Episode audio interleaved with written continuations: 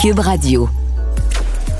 Cher public, nous vous invitons à prendre place confortablement et à fermer la sonnerie de votre téléphone cellulaire. En cas d'incident, veuillez repérer les sorties de secours les plus près de vous. Bon divertissement. Un, deux, un, deux. OK, c'est bon, on peut y aller. Sophie Durocher. Elle met en scène les arts, la culture et la société pour vous offrir la meilleure représentation radio. Sophie Durocher. Tout un spectacle radiophonique. Bonjour tout le monde, j'espère que vous allez bien. Merci d'avoir choisi Cube Radio. Vous le savez, euh, ben mon métier c'est d'interviewer des gens et c'est toujours un peu intimidant d'interviewer quelqu'un qui est un intervieweur. Mais encore plus quand c'est quelqu'un qui est un excellent intervieweur et quelqu'un, je l'avoue, chaque fois que je l'ai regardé à la télé, je prenais des notes parce que pour moi, c'est un maître, c'est un mentor. Denis Lévesque, bonjour.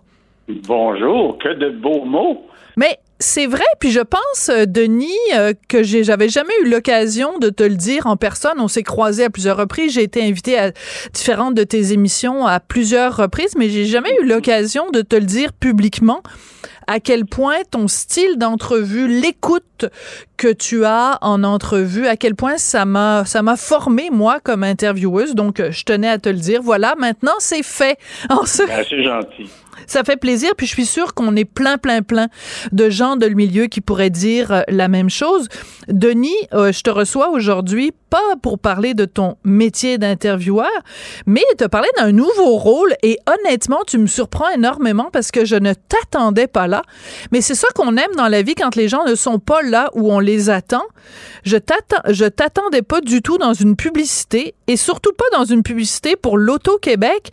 On va l'écouter dans quelques instants, mais raconte-moi comment tu t'es retrouvé à faire une pub pour la route fortune. Ben, tu dis que tu étais surprise. as toujours un peu le but de la manœuvre. Moi, pas tellement surprendre les autres, mais me surprendre moi-même. J'adore. J'ai reçu un coup de téléphone et euh, on m'a dit, euh, c'est la, la, firme de pub qui m'appelle qui me dit, on, a, on aimerait ça vous rencontrer, on a un pitch à vous faire. OK. Alors, je suis allé les voir dans leur bureau et ils m'ont dit, on a fait un petit sondage maison, puis on s'est rendu compte que euh, les euh, parmi les personnalités dont les gens s'ennuyaient le plus, vous étiez dans la gang. Ah! Et euh, par exemple, Pierre Bruno, ils savent qu'il reviendra pas parce que Pierre, c'est sûr, il a dit je prends ma retraite. En ce qui te concerne, ben les gens sont sûrs que tu vas revenir. Ils sont sûrs que c'est pas une retraite que tu prends. Ils sont sûrs que tu vas revenir. Alors, on aimerait ça faire une suite à, l'annonce qui avait mis en vedette Charles Lafortune puis Marc-André Coilier l'année passée. C'est vrai. Et euh, euh, donc, euh, c'est sur le fait que les gens voulaient me revoir, puis que moi, je dis que j'y vais pas.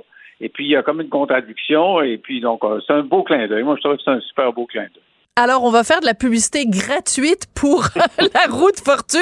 Ils ont même pas payé pour le placement de produits. On va l'écouter, puis on va l'écouter au complet parce que moi, je suis tellement parti à rire quand je l'ai vue la première fois. Je la trouve fabuleuse.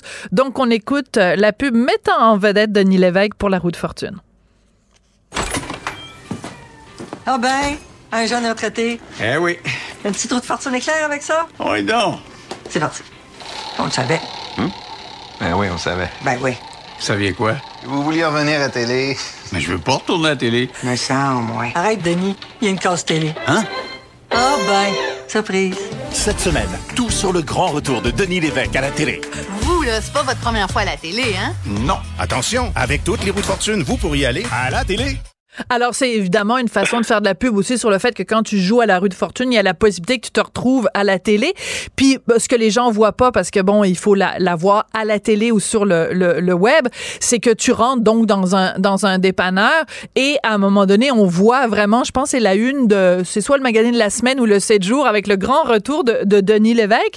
Euh, Est-ce que tu as participé à la création de la pub où ils sont arrivés avec un, un scénario déjà tout écrit? Non, ils avaient, le principe. Après ça, ils m'ont présenté le scénario. J'ai trouvé ça tellement drôle que, bon, puis euh, comme tu disais, quand ça vient du champ gauche, j'aime ça. Des choses qui sont imprévues dans la vie, que tu, planifies pas.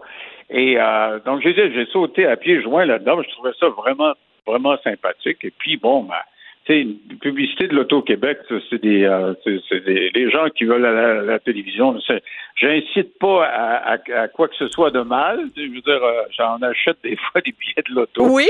Et euh, donc, je trouve ça juste sympathique. As-tu déjà gagné à la loterie? Jamais pas une scène. Ben alors, pourquoi tu continues d'acheter des billets alors? non, on achète des gratteux. C'est Pascal qui achète des gratteux. Bon. C'est comme, comme cadeau, là. On donne des cadeaux puis on s'en achète un en même temps. Est-ce que c'est payant faire de la publicité?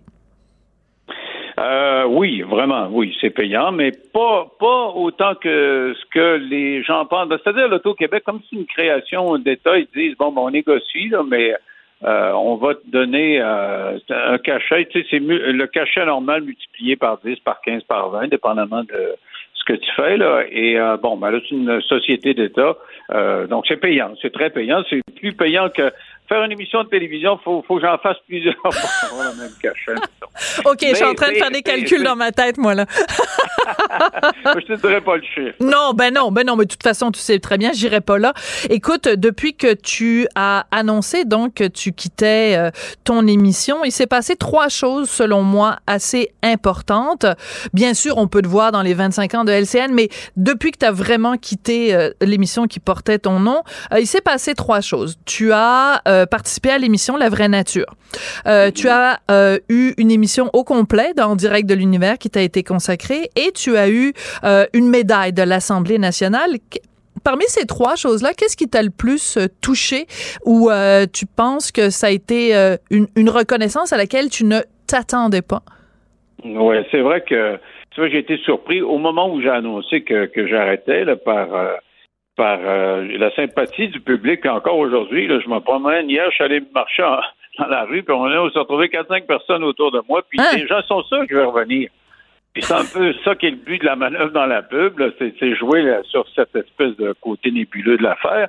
Mais dans les trois événements, je te dirais que euh, y- y- c'est égal. C'est trois événements euh, qui comportent beaucoup, beaucoup d'émotions. Dans les trois cas, j'ai pleuré. Alors, ça, Oui. donne, ça te donne une idée. Euh, avoir une médaille de l'Assemblée nationale, je veux dire, c'est, pas rien. Puis surtout, entendre les gens qui parlent, euh, j'avais l'impression d'assister à mon oraison funèbre. Je n'avais pas de défaut, c'était extraordinaire. Mais c'était quand même sympathique parce que ils ont fait des blagues quand ils ont pris la parole. Et je m'attendais pas à avoir la médaille. Je pensais que c'était juste une euh, motion de, de, de félicitations là, parce qu'on finissait. Et après, après la, la prise de parole par tous les partis politiques, on, on m'a tiré par la manche et on a dit on aurait quelque chose à te remettre. Et ils m'ont donné la médaille. Ça, je ne savais pas. Donc, ça a été une grosse, grosse surprise pour tout le monde, pour ma famille qui était là. Euh, et puis, euh, l'univers, en direct de l'univers, c'est vraiment un trip familial. là, mes, mes filles ont filles. chanté, Pascal Mhm. a chanté. euh, et puis, euh, mes amis qui sont allés sur scène, qui jouent la musique qui t'a marqué. Puis moi, les souvenirs musicaux, ça évoque tellement de, de souvenirs. Pour moi, c'est plus évocateur une tune, une musique là, que, que une photo. Tu sais, une photo, ok, je me souviens de ce moment très très précis. Mm. Avec la musique, je me souviens des émotions. Donc j'ai pleuré encore là pas mal. Et euh, la vraie nature, c'est une expérience de vie. C'est plus qu'une émission de télévision vraiment. Oui. là.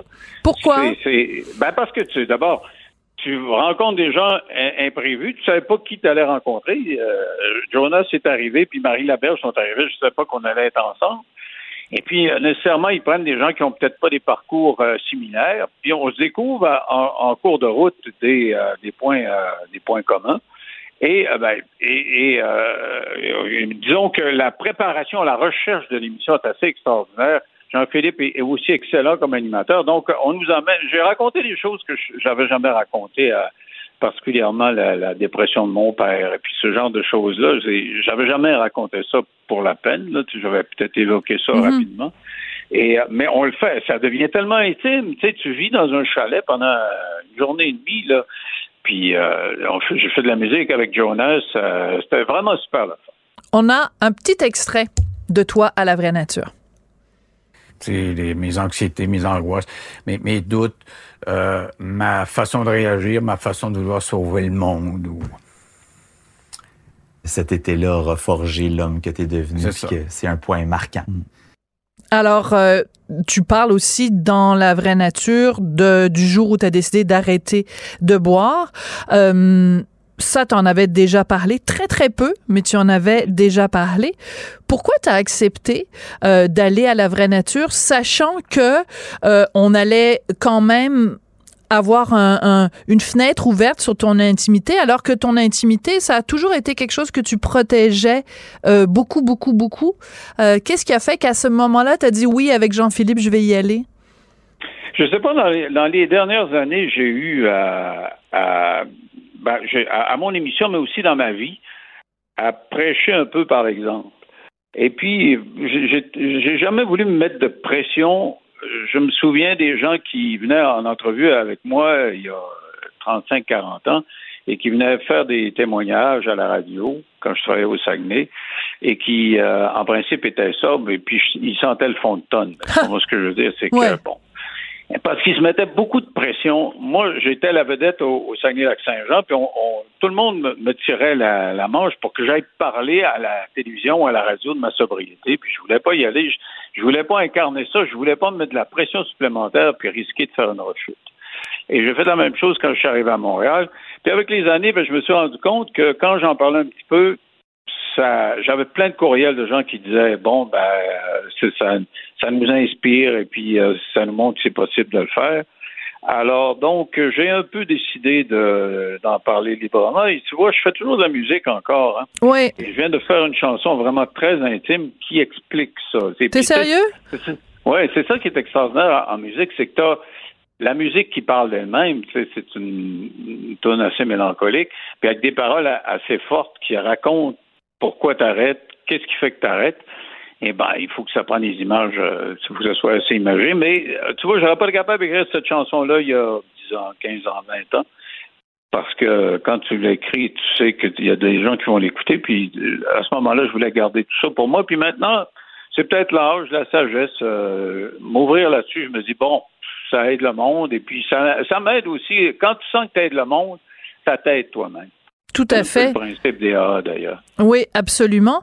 Et euh, je peux pas te laisser partir sans te poser des questions sur ta santé parce que tu en as parlé à plusieurs reprises en public et en privé. Donc, euh, je me souviens plus si c'est, excuse-moi, si c'est arthrite ou arthrose. Peut-être que c'est la même chose, mais comment comment ça se porte aujourd'hui? L'arthrose invasive. J'ai changé de médecin. J'ai un traitement contre la douleur et puis je vais voir un ergothérapeute non pas comment ça s'appelle, un, kinésiologue. Ouais. Et euh, ça va mieux, ça va mieux. Euh, mais c'est la douleur est toujours là, mais ça va mieux. Je suis pas capable de jouer de guitare, mais je suis encore capable de jouer du piano. C'est, quand même satisfaisant pour moi. Et euh, mais ça fait moins mal. Parce qu'à un moment donné, quand ça fait très mal, ça prend de l'énergie. C'est, c'est, ça bouffe. C'est très énergivore la douleur. Puis maintenant, ben, j'ai encore de la douleur, mais je suis capable de fonctionner parce que ça fait moins mal. Denis, ça a été un plaisir de te parler, de prendre euh, de tes nouvelles. Puis écoute, euh, je pense qu'après cette entrevue, je vais aller m'acheter un billet de 6,49. Mais écoute, tu passes à la télévision? Ah non, ben ça, il faudrait que j'achète la roue de fortune, puis ah, euh, non. Ouais, c'est ça. Non, mais sais-tu quoi? Ben, je, je, je l'achèterai pas, le billet. Sais-tu pourquoi? Parce que, mettons que je gagne, en effet, une participation à la télé, les gens vont dire, ben, c'est arrangé avec le gars des vues. Du Rocher, on la voit déjà à la télé. Donc, je préfère laisser ça à d'autres qui n'auraient pas d'autres occasions d'aller à la télé. Merci beaucoup d'avoir échangé avec nous, euh, Denis. Et puis, euh, ça a été un plaisir de partager un petit peu de ta vraie nature, sans mauvais jeu de mots. Merci beaucoup. Merci, Denis. Culture, tendance et société. Patrick Delisle-Crevier. Patrick, je sens qu'on a quelque chose en commun. Une autre chose qu'on a en commun. Moi, j'adore tout, tout, tout de Charlotte Cardin. Je vous dirais, pourrait réciter le bottin de téléphone euh, en s'accompagnant au ukulélé que j'aimerais ça. Je suis fascinée par le personnage de Charlotte Cardin. Est-ce que c'est ton cas aussi? Exactement. Je suis euh, un, amoureux de Charlotte Cardin. Je la connais bien. Je la connais depuis le début de La Voix. Je l'ai suivie. C'est vraiment quelqu'un que j'aime beaucoup dans la vie, autant la personne que sa musique. Alors, elle sort donc euh, aujourd'hui un nouvel extrait intitulé Confetti. Euh, on va en écouter un petit extrait, puis on s'en parle après. Ouais. I feel like a zombie, I'll die at the party. Yeah, you'll find my body fully covered in confetti. I'll try calling somebody to tell them come get me. But you'll find my body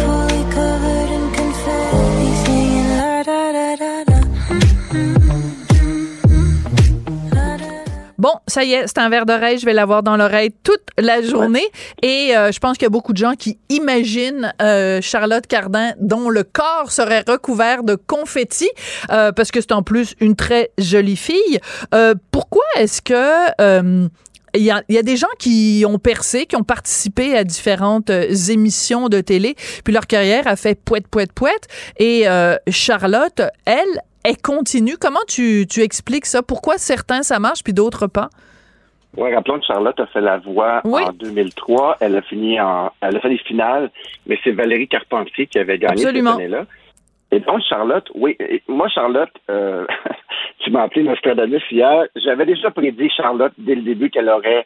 Moi, je lui donnais la victoire cette année-là, mais c'était une grosse année et tout. Mais Charlotte, c'est une, une grande, grande, grande artiste. Elle a une voix unique, un peu comme on a parlé de Sophie hier. Oui. Charlotte, c'est un peu ça. Puis c'est une fille intelligente. C'est une fille qui, qui est bien encadrée. C'est une fille qui n'avait pas besoin de gagner ce concours-là pour faire carrière. Puis disons-le, des fois, ça sert un artiste de pas gagner tout de suite puis pas avoir un album rapidement à faire. Charlotte, ça a pris du temps. On a eu un mini-album en, qui, qui s'appelait Big Boy, Big Boy en 2016. On a eu Phoenix en 2021. S'est fait rare quand même. Quand on regarde 10 ans de carrière, un mini-album et un album, bon, là, on, on, on, on pense qu'on va en avoir un autre l'année prochaine ou dans les prochains mois avec Au le premier ouais. extrait qui arrive. Mais disons que euh, c'est un, c'est c'est une fille assez unique. Euh, un produit de la voix, oui, mais bien au-delà de ça. Un peu comme Matt Oluboski. C'est des C'est phénomènes. vrai. Charlotte, c'est pour moi, c'est un phénomène. C'est- une fille qui, euh, qui aurait très bien pu faire une carrière sans la voix. Euh, c'est c'est assez unique, une Charlotte. là. C'est c'est dans les voix de Céline Dion. là. C'est une fille qui peut. euh, elle joue à guichet fermé partout à travers l'Amérique du Nord. Elle est en train de charmer le monde au complet. Des Elton John, des Sting Ouais. ont parlé en bien d'elle. Elle a partagé la scène avec certains d'entre eux. C'est assez phénoménal, une Charlotte Cardin. Ouais, c'est ça. Et euh, ben écoute, c'est pas tous ces gens-là non plus qui ont participé à des euh, à des euh, concours de chansons qui sont capables d'écrire leurs propres chansons, qui sont capables d'être euh, tu sais des auteurs, compositeurs, interprètes. Ça veut dire que ça enlève rien à des gens qui sont uniquement des interprètes, bien sûr, parce qu'ils peuvent très bien s'entourer de gens qui sont de très bons auteurs et de très beaux compositeurs. Mais disons que ça aide. Je veux juste qu'on revienne un peu sur cette chanson-là, euh, Confetti, parce que elle a raconté que donc euh, à moment donné, elle était dans un party puis il y avait plein plein plein plein, de monde et elle a voulu elle aller à la toilette pour s'isoler parce que euh, il y il y avait il se passait trop de choses autour d'elle et que dans le fond sa vraie nature c'est quelqu'un c'est d'être quelqu'un d'assez introverti euh, et c'est ça qu'elle raconte dans la chanson et c'est assez surprenant parce que bon on la voit comme une fille très pétillante très euh, tu sais je veux dire euh, absolument resplendissante et, et rayonnante très lumineuse et euh, et dans le fond euh, c'est une ode c'est l'éloge de gens qui sont euh, introvertis. Est-ce que donc c'est un petit peu euh, pas contradictoire mais ça montre les deux côtés en fait de sa personnalité aussi. Ouais, Charlotte a dit que c'était un party track pour les gens qui n'aiment pas faire la fête. oui j'adore ça Quand on connaît un peu Charlotte, c'est une fille quand même euh, très, très discrète. C'est pas la fille qu'on voit souvent en entrevue non plus. C'est pas une fille euh, qu'on fait souvent en entrevue dans les médias ou dans le 7 jours. C'est pas une fille qui. C'est une fille qui aime quand même garder euh, une certaine distance. Elle présente sa musique et tout, mais elle ne raconte pas euh, sa vie dans les dans les médias et tout. Euh, elle apparaît de temps en temps, mais très peu souvent. Oui, moi, pour voir euh, Charlotte Cardin, il faut que j'aille euh, m'entraîner au gym parce qu'elle est au même gym que moi. Je tu veux la dire- salueras pour moi quand tu iras au gym. Ça fait Je- ne recommande ça. Mais je recommande ça à personne parce que tu sais, tu t'en vas au gym, tu dis ah, OK, ben là, puis là tu crois Charlotte Cardin, puis tu dis bon ben ça j'y arriverai jamais. Là c'est c'est un, un espèce de pétard infini, pas ouais. maquillé, rien, là, c'est comme une grande une grande asperge magnifique. Puis là tu dis bon ben là là, là tu, tu- Mannequin aussi, elle était mannequin. oui, voilà, c'est ça, c'est comme ça aussi euh, qu'elle avait commencé. Mais je veux pas la réduire uniquement à son à son aspect physique, mais disons que dans son cas, c'est un c'est un plus. Puis donc, c'est c'est puis elle en joue aussi, hein, parce que euh, avant donc qu'elle sorte cet extrait euh, confetti, elle mettait des photos d'elle, euh, tu sais, très très peu euh, habillée sur son compte Instagram, justement pour nous, euh, comment dire, pour nous nous titiller un petit peu là, pour qu'on puisse euh, euh, avoir le goût de, alors tu sais, euh, je dirais absolument ravissante, pleine de, bulles dans son bain avec un verre de champagne. C'est, elle, joue aussi un peu avec avec son image, mais sans sans, c'est pas une greluche non plus là. Ben, c'est fait de bon goût, c'est c'est fait sans abus. C'est une fille qui a vraiment une tête ses épaules. Euh, je m'inquiète pas trop pour Charlotte Cardin dans la vie.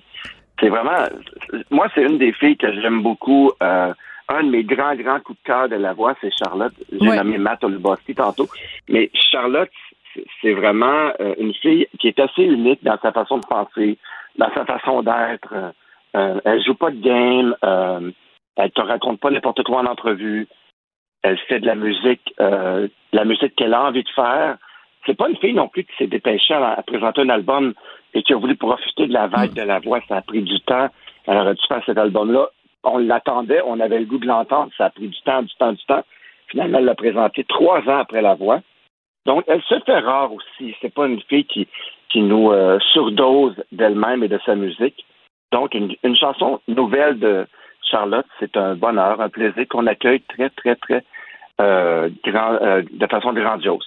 Alors, on se rappelle quand même que euh, le président américain Joe Biden était de passage récemment au Canada. Et qui a chanté pour Joe Biden? Ah ben, nul ah, autre que Charlotte Cardin.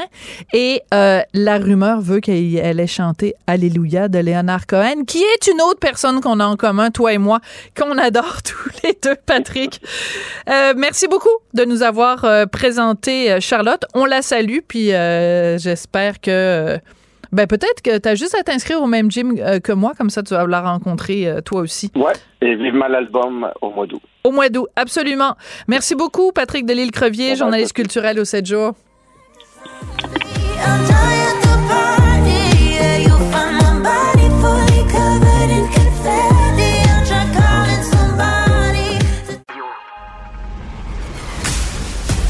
Elle se déplace du côté court au côté jardin pour couvrir tous les angles de la nouvelle. Pour savoir et comprendre, Sophie Durocher.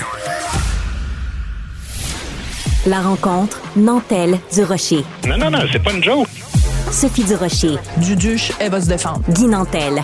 Ben, c'est exactement ça qu'il faut faire. Un duo déstabilisant qui confronte les idées. C'est à s'arracher les cheveux sur la tête. La rencontre Nantel du Rocher. Ça va être quelque chose. Et monsieur, lundi matin, lundi de Pâques, euh, je me suis réveillée très tôt et euh, je vais sur mon compte Twitter et je vois un tweet de euh, François Legault qui cite une chronique de mon ami Mathieu Bock-Côté. Il devait être, je sais pas, 6h, 6h30 le matin et je me suis dit, eh, hey, boy et Boboy, ça va faire jaser dans les chaumières. On ne croyait pas si bien dire. Trois jours plus tard, on en parle encore. Et Guy, euh, bonjour, on n'est pas du tout d'accord là-dessus. Euh, ben, moi, je me suis réveillé ce matin, puis j'ai vu un article de Sophie Durocher, puis je me suis dit, hé, hey, Boboy, on va en parler encore longtemps. Bon, ben, vas-y. T'es pas d'accord? Bon, ben alors, commence par dire ton opinion parce que ça va être des arguments faibles et peu argumentés. et ensuite, on va parler aux affaires sérieuses, puis on va séparer les hommes des enfants. Puis, euh, les femmes des enfants. Je les peux pas adultes dire que je suis un des enfants. comme toi, mais je vais t'expliquer un peu ma position. Ben, premièrement, chronologie, donc tu l'as fait un peu. Mathieu Bocoté fait littéralement éloge, c'est le titre de notre vieux fonds catholique. En soi, l'article est intéressant de Mathieu, mais il y a une phrase qui marque le premier ministre et je la cite, le catholicisme a aussi engendré chez nous une culture de la solidarité qui nous distingue à l'échelle continentale. Et lui, il tweet ça, accompagné de la photo du crucifix euh, du Journal de Montréal qui prend toute la page. Alors, l'argument en partant, en passant, est douteux. Tu sais, je veux dire, euh, c'est un, une importance secondaire, mais je comprends même pas à quoi Mathieu Bocoté fait allusion. Premièrement, si on était si solidaire, on aurait convergé de manière bien plus nette vers la formation d'un pays comme peuple. Puis si Mathieu euh, entend par solidarité euh, le fait que le catholicisme nous a rendu plus accueillants qu'ailleurs, permets-moi d'en douter parce que franchement, moi j'ai fait le tour du monde, puis je te garantis que les individus qui habitent les pays euh, catholiques sont pas plus accueillants euh, que ceux influencés par d'autres religions, puis même pas par les sociétés qui sont plus athées. L'éthique, la morale, puis le partage, ça appartient pas du tout à la religion. Mais c'est même pas ça le point. Mm-hmm. Le point, là, c'est que Legault, là, il a le droit de penser que c'est vrai ce qui est écrit là. Sauf que c'est le premier ministre. Et le premier ministre, c'est le plus haut fonctionnaire d'un État qui fait tout pour affirmer la primauté de la laïcité. C'est un combat assez épique, là, s'il y en a un depuis 15 ans au Québec. Et là, le premier ministre, qui pas plus tard, la semaine passée, affirmait que la laïcité était sacrée au Québec, quand les jeunes musulmans réclament des locaux de prière, ben ce même premier ministre-là se transforme en cheerleader du catholicisme sur Twitter. Désolé, mais moi, ça n'a pas de sens.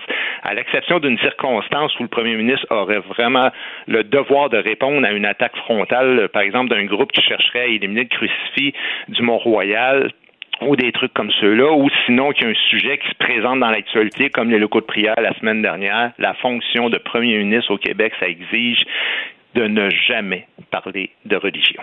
Alors, il ne parlait pas de religion tant qu'il parlait de patrimoine et d'histoire et de culture. La preuve, c'est que quand ça, la, la, le caca a frappé le ventilateur, pour parler en bon français, euh, il a fait un deuxième gazouillis dans lequel il a dit, deux points, ouvrez les guillemets, il faut distinguer la laïcité et notre patrimoine. Ce qui est un argument qui se tient puisque il y a des gens qui ne comprennent pas encore, même si on est en 2023, qu'est-ce que c'est ça, la laïcité, et qu'est-ce que ça mange en hiver?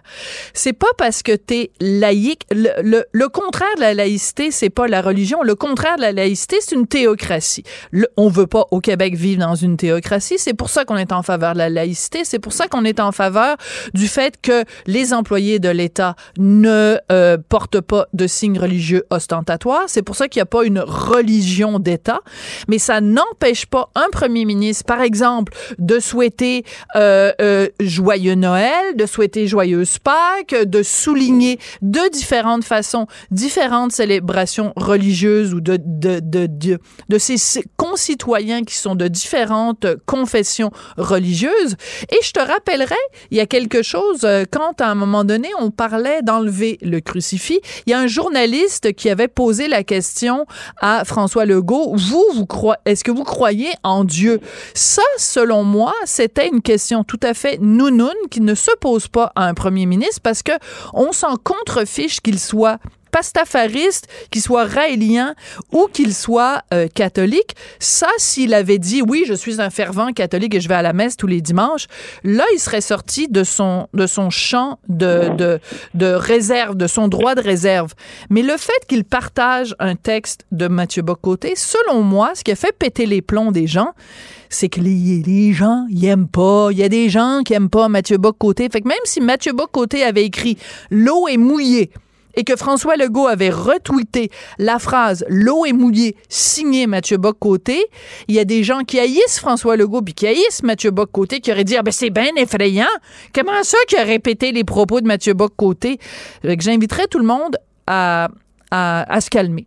Bon, alors là, euh, on connaît tous ta mauvaise foi. C'est pas la première fois que tu l'exprimes. Donc, je vais remettre les pendules à l'heure. François Legault, quand il a répondu ça par rapport au patrimoine, c'est dans un deuxième temps. Ça s'appelle oui, la gestion de crise. Ben oui, c'est ça que j'ai dit. Il a écrit le catholicisme oui, a viens de engendré chez nous une culture de la solidarité. Puis d'ailleurs, dans l'article de Mathieu Bocoté, qui n'est pas un article sur le patrimoine, ouais. c'est un article où il dit notre social-démocratie euh, démocratie serait moins vigoureuse s'il ne s'appuyait pas sur l'éthique catholique de la solidarité. Excuse-moi, mais si ça, c'est pas mettre en avant la religion catholique, je ne sais pas de quoi tu parles. OK, mais il a, tu peux être d'accord, je vais dire, je vais j'ai un scoop pour toi. Je suis pas d'accord avec la chronique de Mathieu. Je ne suis absolument pas d'accord avec la chronique de Mathieu. Pourtant, je suis à 150 de, derrière la loi 21. Je trouve même que la loi 21 va pas assez loin. Je trouve que la loi 21 aurait dû inclure bien plus que les employés de l'État qu'elle euh, qu'elle inclut en ce moment. Je pense que euh, pour que le Québec soit vraiment laïque, on devrait arrêter aujourd'hui même. On est quelle date? On est le 12 avril 2023. On devrait arrêter aujourd'hui même de financer euh, les organisations religieuses. On devrait arrêter de donner des crédits d'impôt ou des exemptions d'impôt à tout organisme religieux qui paye même pas de taxes immobilières. Je trouve que c'est un scandale. Donc, je suis plus laïque que les laïcs. Oh, et puis on le sait, t'as pas à faire la démonstration de ça, Sophie. Mais je comprends pas que là, tu vois pas à quel point il y a vraiment un impair par rapport à la question de la laïcité. C'est un peu la, c'est pas tout d'avoir raison dans la vie. Il faut avoir raison de la bonne manière puis au bon moment. Tu sais, je veux dire, euh, comment je te dirais ça? C'est-à-dire que c'est pas un historien, François Legault, c'est pas un théologien, c'est le premier ministre d'un État qui se veut laïque. Il fait juste le répéter ce que le tout le monde sait. En état d'autorité sur l'ensemble des citoyens, comprends-tu? Et là, là, je veux dire, c'est- la même affaire que si on dit au Québec, là, ce qui se passe dans la chambre à coucher, ça n'a aucune importance, puis c'est l'égalité en termes d'orientation sexuelle. Mais je vous rappelle quand même que la majorité du monde, c'est des hétérosexuels. Même si c'est vrai dans les faits ce que tu dis, il y a un, un- un moment et une façon de dire les affaires, et je suis pas certain que quand tu es le premier ministre du Québec, c'est parce que c'est des vases communicants. C'est parce que plus tu parles de religion en étant premier ministre, même si ce que tu dis est vrai, plus tu donnes des munitions aux lobbies religieux qui, eux autres, vont aussi défendre leur position Mais sur les leur lobbies religion. religieux, ils vont comme toujours- là-dedans. Non, les religion, lobbies- c'est pas de nos affaires. Les lobbies Point. religieux vont jamais être contents. Regarde ce qui s'est passé avec les locaux de prière. Les lobbies religieux de, euh, euh, euh, étaient collés au plafond alors que c'était le gros bon sens. À l'école, il n'y a pas de lieu de prière. Pourquoi? Parce que quand tu mets les pieds dans une école, tu n'es pas un étudiant musulman ou pastafariste ou témoin de Jéhovah. Tu es un étudiant, point. Mais même en disant juste une chose aussi évidente que ça, les lobbies religieux sont crinqués. Parce que c'est ça le rôle des lobbies religieux, c'est de voir du crinquage là où il y a rien. Ils vont inventer du crinquage même s'il n'y en a pas du, du crinquage. Donc, c'est sûr que le lobby religieux vont pas être contents du tweet de François Legault. Je répète, même si François Le- Legault avait dit l'eau est mouillée, les lobbies religieux auraient dit ben là on le sait bien, vous parlez de l'eau bénite. Euh, ma chronique Non, de non, ce non, matin. non, wow, wow. non, non, non. Si jamais on décide comme société qu'on ne parle plus de l'eau, même si c'est vrai que l'eau est mouillée, on dit au premier ministre, ce sera aux scientifiques de nous expliquer ça, mais c'est pas ta job à toi. Puis de toute façon, là, c'était réfléchi tout ça, hein. Faut pas nous prendre pour des niaiseux, là. Je veux dire, tu sais tout comme moi, là, que quand on écrit des trucs sur la religion, la marde va pogner. Fait que viens pas me dire que le premier ministre et son équipe de conseillers se doutaient pas de rien. Ils savent que en opposant les gens sur une base culturelle ou religieuse, là, c'est toujours payant pour eux autres dans une société québécoise qui ira jamais loin dans, dans le sens de l'affirmation de soi, mais qui en même temps veut pas se faire piler ses pieds. C'est très bon pour la CAQ, ce genre de controverse. Oui, mais pourquoi, pourquoi c'est devenu controversé de dire au Québec on a un héritage catholique? Ben, Pour- depuis quand? Mais depuis, mais ça n'a rien à voir. Mais ça n'a rien à voir.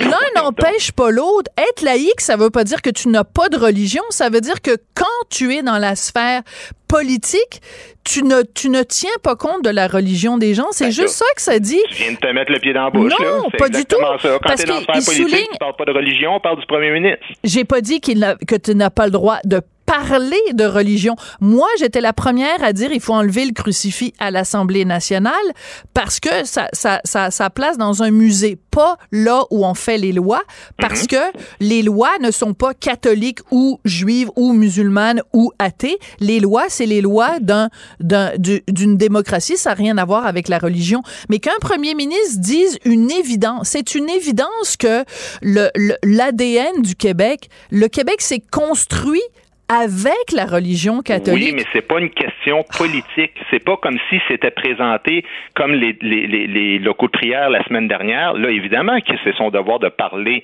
de la religion. Il peut pas s'en abstenir puisqu'il y a un enjeu politique. Mais quand il n'y a pas d'enjeu de politique, lié à la religion, le premier ministre ne doit pas faire ça. C'est le pas. lundi de Pâques. C'est le lundi de Pâques, puis il n'y a pas le droit de dire au Québec on a un héritage catholique. Ça, c'est vraiment c'est le bout du juste le bout droit là. de dire, je souhaite un bon congé de Pâques à tout le monde au Québec. Mais non, il ne peut quoi? pas commencer à dire, Même vous savez, je vous rappelle que Pâques, ça. c'est la résurrection de Jésus, tout ça. Non. Mais je, même s'il avait dit, je vous souhaite joyeuse Pâques, il y a des lobbies de crinqués qui lui auraient reproché ça en disant, euh, vous êtes euh, de- euh, le chef d'un État laïque, vous n'avez pas d'affaire même à nous souhaiter joyeuse Pâques. Regarde Ben, comment les euh, politiciens... bon congé de Pâques. Je vois quand même une distinction entre les deux. Il faut faire attention aux mots qu'ils utilisent aussi. Oui, oui, la formulation est importante aussi. Bon congé de Pâques, ça, c'est un fait, comme on a des congés de Noël. Commencer à dire euh, joyeuse Pâques puis célébrer la résurrection de Jésus en famille, là, non. Non, non, non. Je te dis pas que c'est mal de le faire en passant, là. J'ai j'ai fêté Pâques avec ma famille, là. C'est pas ça mon point. Ben, pas moi. Bon.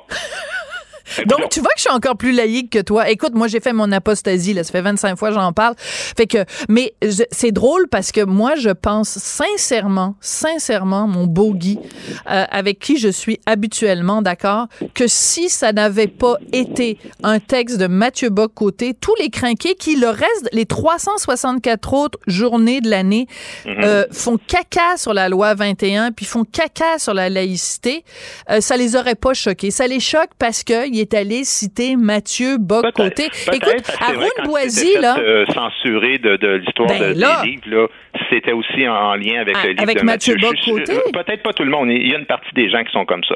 Mais moi, j'en fais pas partie. Non, je sais bien, Euh, je, je- mais- je respecte Mathieu Bock-Côté, je respecte François Legault. euh, c'est pas ça la question, mais mon interprétation de la laïcité est pas la même euh, que la tienne. Voilà. D'accord, Alors, mais... j'espère mais- que tu vas le mettre sur les réseaux sociaux, cette, conversation-là, puis tu vas demander aux gens d'écouter la conversation, puis voter. Est-ce que c'est Guy Nantel ou Sophie Durocher? Ben moi, je vais te donner un défi, Guy Nantel. Ça fait Oui, depuis le mois de septembre que tu es, que t'es chroniqueur à l'émission, puis je vois pas beaucoup euh, de mes chroniques, de nos chroniques qu'on fait ensemble sur ta page Facebook. Fait que je te lance le défi de partager ça avec tes 106 000 abonnés sur Facebook, puis de leur dire s'ils choisissent équipe du Rocher ou équipe Parfait. Nantel.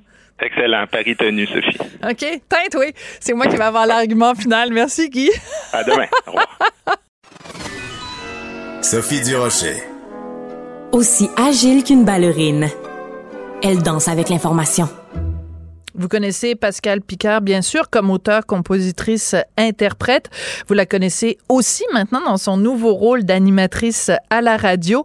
Mais moi, elle m'a beaucoup, beaucoup, beaucoup touchée en écrivant euh, un texte sur le site de Radio-Canada qui s'intitule Perdre mon père. J'ai commencé à lire le texte. Je me suis dit, bon, ben, c'est intéressant. Pascal, c'est quelqu'un que j'aime bien. Et là, ça m'a complètement bouleversée. Je m'attendais pas du tout à ça pour parler de ce texte-là. Pascal est au bout de la ligne. Bonjour, Pascal.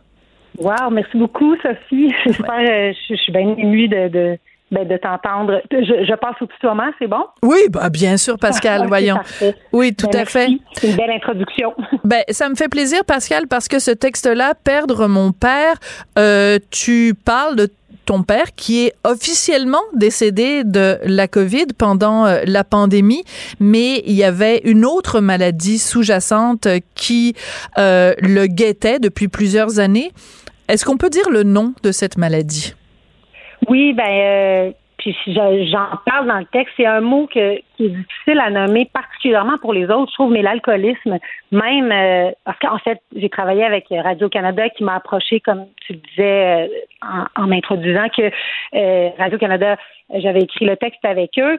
C'est donc, ils m'ont dit, ah, tu pourrais peut-être parler de la mort de ton père. On avait vu la publication à l'époque dans le, dans le cadre du projet Solo.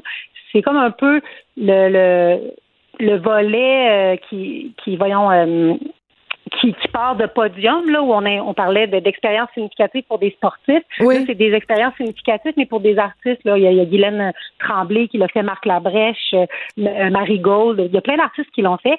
Puis on me disait, on a vu ta publication il y a deux ans à l'effet que ton père est décédé, des suites de la COVID. Est-ce que tu voudrais parler de, du décès de ton père, puis comment tu as vécu cette expérience-là? Puis à ce moment-là, je me suis dit, ben oui, tu sais, je trouvais, je trouvais qu'il m'offrait une belle opportunité de parler de ça. Puis je pensais pas aller vers l'alcoolisme au début. C'est quelque chose dont on parle pas. Euh, c'est mon, surtout que mon père, je pense pas qu'il ait déjà dit lui-même qu'il était Ah oui? alcoolique.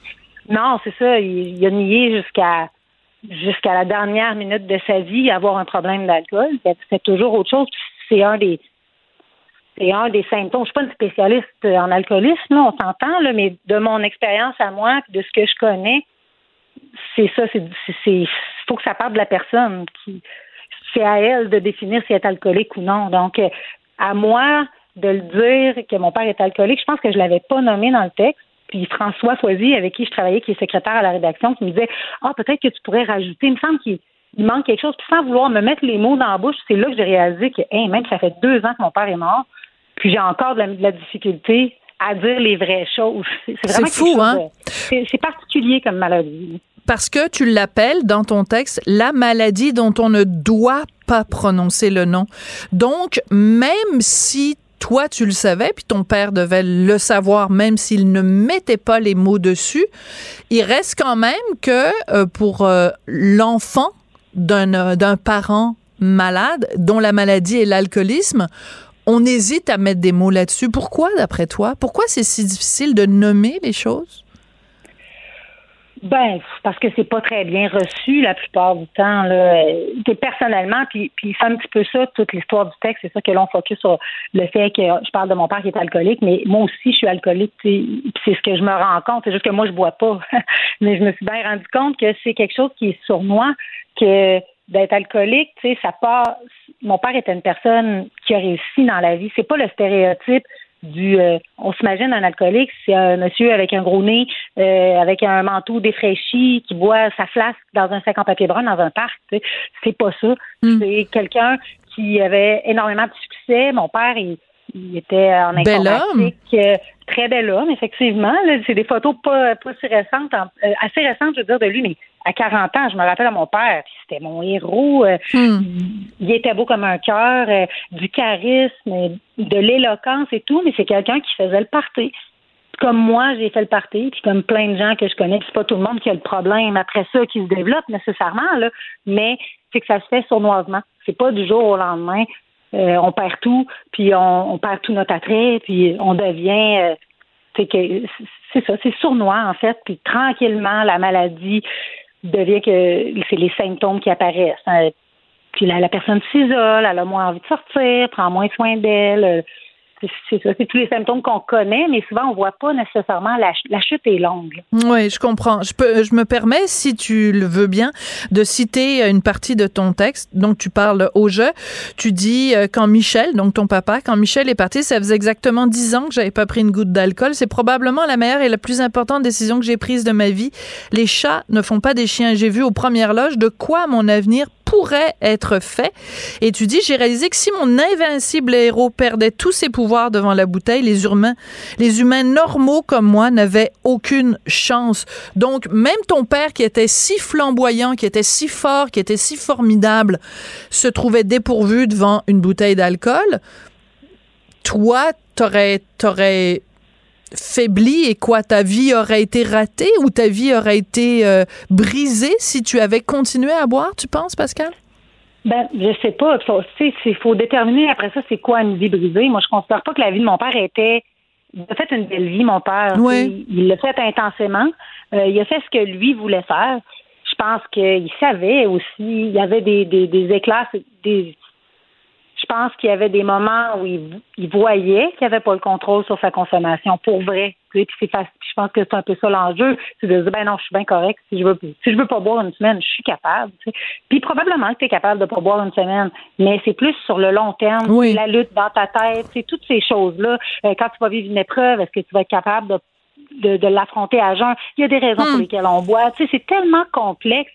Puis en même temps, c'est aussi simple que de dire, ben voyons donc, on a le remède, on a la maladie, mais on a le remède de juste arrêter de boire. Il n'y en aura plus de problème. Tu sais, si moi, je, on me dit, euh, si tu bois du, du jus d'orange, tu vas mourir, ben je vais arrêter de boire du jus d'orange, je vais prendre du jus de pomme, il n'y a pas de problème. Mais c'est beaucoup plus complexe que ça. Puis euh, c'est pour ça, lui, je pense que il a, fait sa vie euh, avec les c'est ça, c'est pas une vie ratée. Il a voyagé, il a aimé, il a fait des enfants, il était extrêmement fier de nous, il a joué de la musique, il a vécu passionnément. Puis, dans sa tête à lui, il se disait tout le temps, Ah, moi, je me rendrai pas à 60 ans. Il y avait tellement le gaz au C'est fou. Mais c'était pas à cause de, c'était pas à cause d'une consommation, n'importe quoi. C'était une- une- un pressentiment qu'il avait. Puis là, il, il s'est rendu à 60 ans. Puis à 60 ans, eh ben, il en reste encore un petit peu finalement. Puis quand je dis les chats font pas des chiens, est-ce que ma vie aurait été brisée? Je sais pas. Mais moi, je suis quelqu'un de très intense. Euh, je pense que je vivais pas. J'étais dans, tu sais, dans un domaine, la musique aussi. Puis dans, dans une société où je veux pas être trop intense, mais je le suis quand même un peu. Je veux dire, quand j'ai arrêté de boire il y a 10 ans, si, on- si je disais, ah, moi, je bois pas, les gens, ben voyons donc, qu'est-ce que? Prends-tu des médicaments? Ouais, toujours pareil. Puis ça rend Ouais. les gens mal à l'aise. Oui. Aujourd'hui, je trouve que ça se passe mieux. Il y a beaucoup de, de il, y a, il y a beaucoup moins de questionnements. Les gens, si je dis je bois pas, c'est parfait, euh, poseront pas de questions. Il y a plein de sortes de, de, de, de bières sans alcool. Il y a des mocktails. On se fait plus regarder bizarrement. Mais euh, je me rappelle pas où j'allais avec ça. J'ai perdu le fil. Ah, mais ben, mais je pense que tu oui, c'est ça. mais euh, mon, mon mot était mal choisi, je l'admets quand j'ai parlé de, de vie euh, brisée, mais je voulais plus dire que à un moment donné quand il va voir euh, le médecin puis que le médecin lui dit ben si vous prenez ne serait-ce que une bière par semaine, vous allez mourir. Donc il a il, il s'est privé d'années de vie parce qu'il a trop consommé. C'était plus dans ce sens-là que je voulais dire ça. Ouais, je oui, je comprends, c'est vrai. Puis à ce moment-là, par exemple, quand le médecin lui a dit ça, c'est après un séjour à l'hôpital où bon, il était en cirrhose, où euh, il y avait bon, c'était vraiment là l'alcoolisme qui avait fait des ravages. Il lui restait, mais c'est pas qu'il avait, il est sorti de là puis il a pas bu pendant l'année avant d'attraper la COVID. On dirait qu'à ce moment-là, il a compris. Après avoir passé, euh, je pense, trois semaines à l'hôpital, euh, à un moment donné, je pense que, oh pardon, à un moment donné, je pense que les, on, les voit les conséquences, on ne peut pas les fuir. Mais avant ça, il y a toujours moyen de se dire que c'est pas tout à fait ça le problème, que mm. de, de prendre des détours. Là. Pascal, je te remercie d'avoir pris le temps de nous parler aujourd'hui. Merci pour ta franchise et surtout merci pour ta plume. C'est un texte qui est tellement bien écrit. Euh, tu devrais écrire un roman. Je sais que tu as déjà commencé un livre, un roman, et euh, ben tu devrais le continuer parce que vraiment, on a oh, envie de te lire sur le sur la longueur parce que ces quelques pages là nous donnent vraiment un aperçu de ton ton, très grand talent. Merci beaucoup, je ben, t'embrasse. bien informé. Merci beaucoup Sophie pour le temps. Ça fait euh, plaisir. Ça vient de se parler. Au revoir, Pascal Picard, auteur, compositrice, interprète et aussi animatrice à la radio. Et je vous remercie d'avoir euh, écouté Cube Radio. Tristan Brunet-Dupont est à la réalisation, la mise en onde. Marianne Bessette et Léonie Porcier ont participé aujourd'hui à la recherche. Merci à vous et à très bientôt. Cube Radio.